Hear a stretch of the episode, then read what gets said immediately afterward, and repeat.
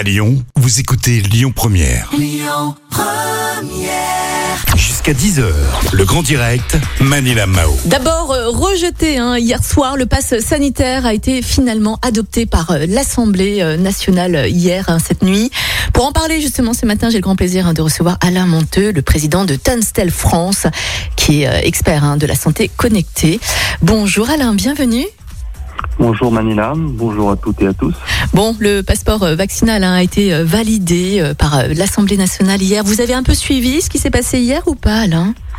Oui, oui, tout Ouais. à fait. Donc il a été rejeté dans un premier temps, mais c'est pas vraiment le pass sanitaire qui a été, rejeté, mais plutôt la, la période de transition et sa durée. Mhm. Mais puis il a finalement été, euh, été validé. D'accord. Bon, moi je voulais vous demander à la base un pour ou contre le passeport vaccinal, mais on va pas, on va pas. C'est plus d'actualité, on va dire. Mais du coup, je voulais savoir quels sont les, les avantages, mais aussi les inconvénients de ce passeport vaccinal. Bah, L'avantage aujourd'hui, c'est euh, de s'informer mutuellement qu'on est vacciné et donc euh, protégé, et de pouvoir avoir accès donc à des à certains lieux ou à certains euh, déplacements de façon euh, sécurisée en se protégeant et en protégeant les autres. Hmm. Donc on est vraiment dans une logique euh, d'efficacité et dans une logique de sésame vers plus de liberté. Oui. Et à contrario, justement, quels sont les, les inconvénients? Parce que là, on parle de protection des données personnelles aussi, de santé. Oui, on, on, on a toujours un peu peur, euh, nous Français, euh, de l'utilisation de, de nos données, peut-être plus que d'autres euh, pays, Hmm. Euh, mais euh, le stockage de cette information, encore une fois, va être temporaire. Il y a un certain nombre de, de règles à respecter, notamment qui ont été encore une fois édictées par le Comité européen des données, le CEPD, Mhm. avec un- une obligation de stockage, avec un haut niveau de données de protection, pas de grosse base de données centralisée. Donc là, on, on- je pense qu'on peut être rassuré. Et encore une fois, nous sommes dans un souci d'efficacité Ouais. pour sortir de cette crise. Oui, bien sûr. On, on parle de problématiques éthiques. Est-ce que vous pouvez nous expliquer ce que c'est déjà dans un, dans un premier temps? Et est-ce que justement ce, le passeport vaccinal soulève des, problèmes, euh, des problématiques éthiques? Oui, euh, il en soulève deux.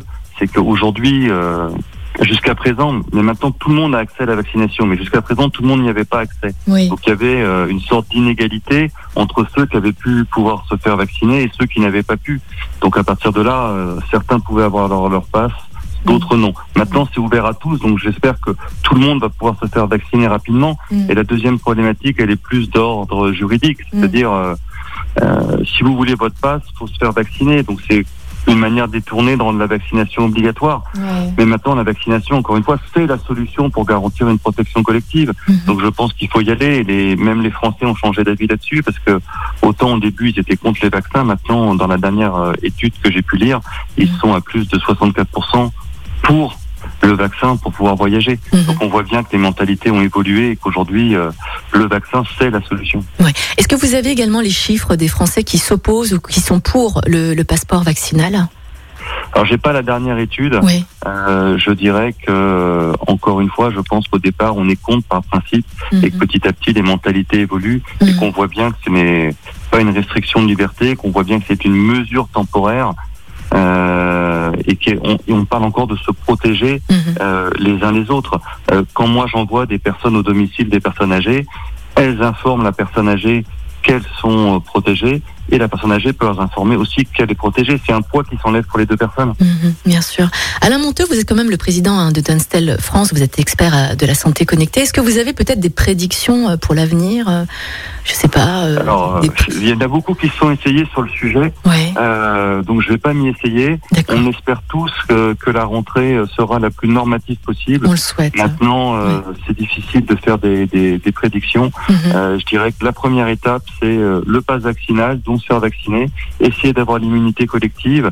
On voit bien qu'aujourd'hui, euh, euh, les États-Unis puis la France ont rendu euh, et essayent de rendre les brevets accessibles à tous pour justement les faire tomber. Mhm. Donc on voit bien que c'est une course contre la montre pour qu'on atteigne l'immunité collective avant qu'il y ait trop de variants Mhm. et des formes qui soient plus dures. Donc franch- franchement, il faut y aller. D'accord. Le passeport vaccinal, vous pensez qu'il sera en virtuel ou en papier? Ou les deux Alors, quand vous vous faites vacciner, vous avez un papier Mhm. et après vous avez votre application anti-Covid. Vous pouvez scanner le QR code et vous l'avez euh, et vous l'avez sur votre application. Donc, on est vraiment sur quelque chose de de. de- Il n'y a pas de données euh, de données de santé. Il n'y a Mhm. pas votre numéro de sécurité sociale. Il y a juste le fait que vous- votre nom et que vous ayez été vacciné. Mhm. Donc, en termes de confidentialité, c'est facile et on a soit le papier, soit le, le QR code sur l'application. Euh, c'est léger, c'est facile et encore une fois, il n'y a pas de données personnelles de santé. Super. Alain Monteux, président de Dunstel France, un expert de la santé connectée. C'était un plaisir de discuter avec vous. On vous souhaite une belle journée. À bientôt, Alain. À bientôt. Merci, Merci. beaucoup. Au revoir À bientôt.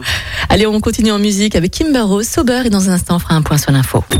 Écoutez votre radio Lyon Première en direct sur l'application Lyon Première, lyonpremière.fr et bien sûr à Lyon sur 90.2 FM et en DAB+. Lyon Première